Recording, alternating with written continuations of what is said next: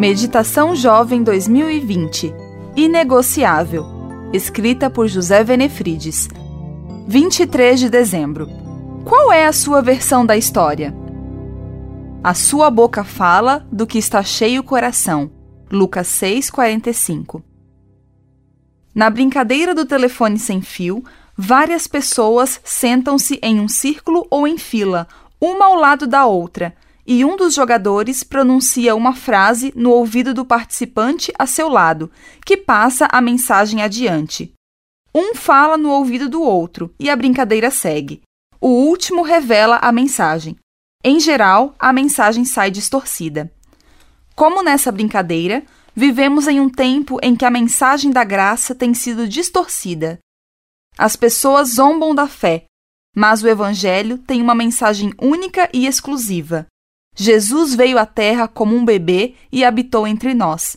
Ele veio para oferecer e ser o sacrifício perfeito. Se ele fosse apenas um homem comum, não poderia nos salvar.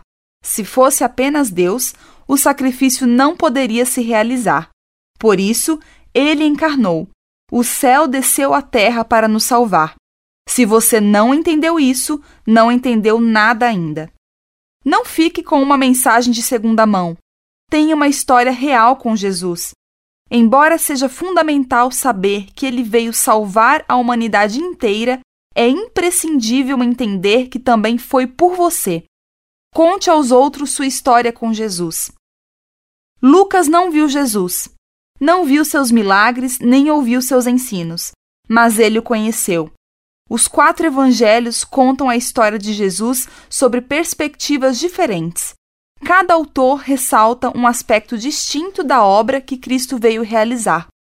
Lucas apresenta Jesus como filho do homem, destacando seu lado humano e seu ministério em favor dos perdidos, pois o filho do homem veio buscar e salvar o que estava perdido.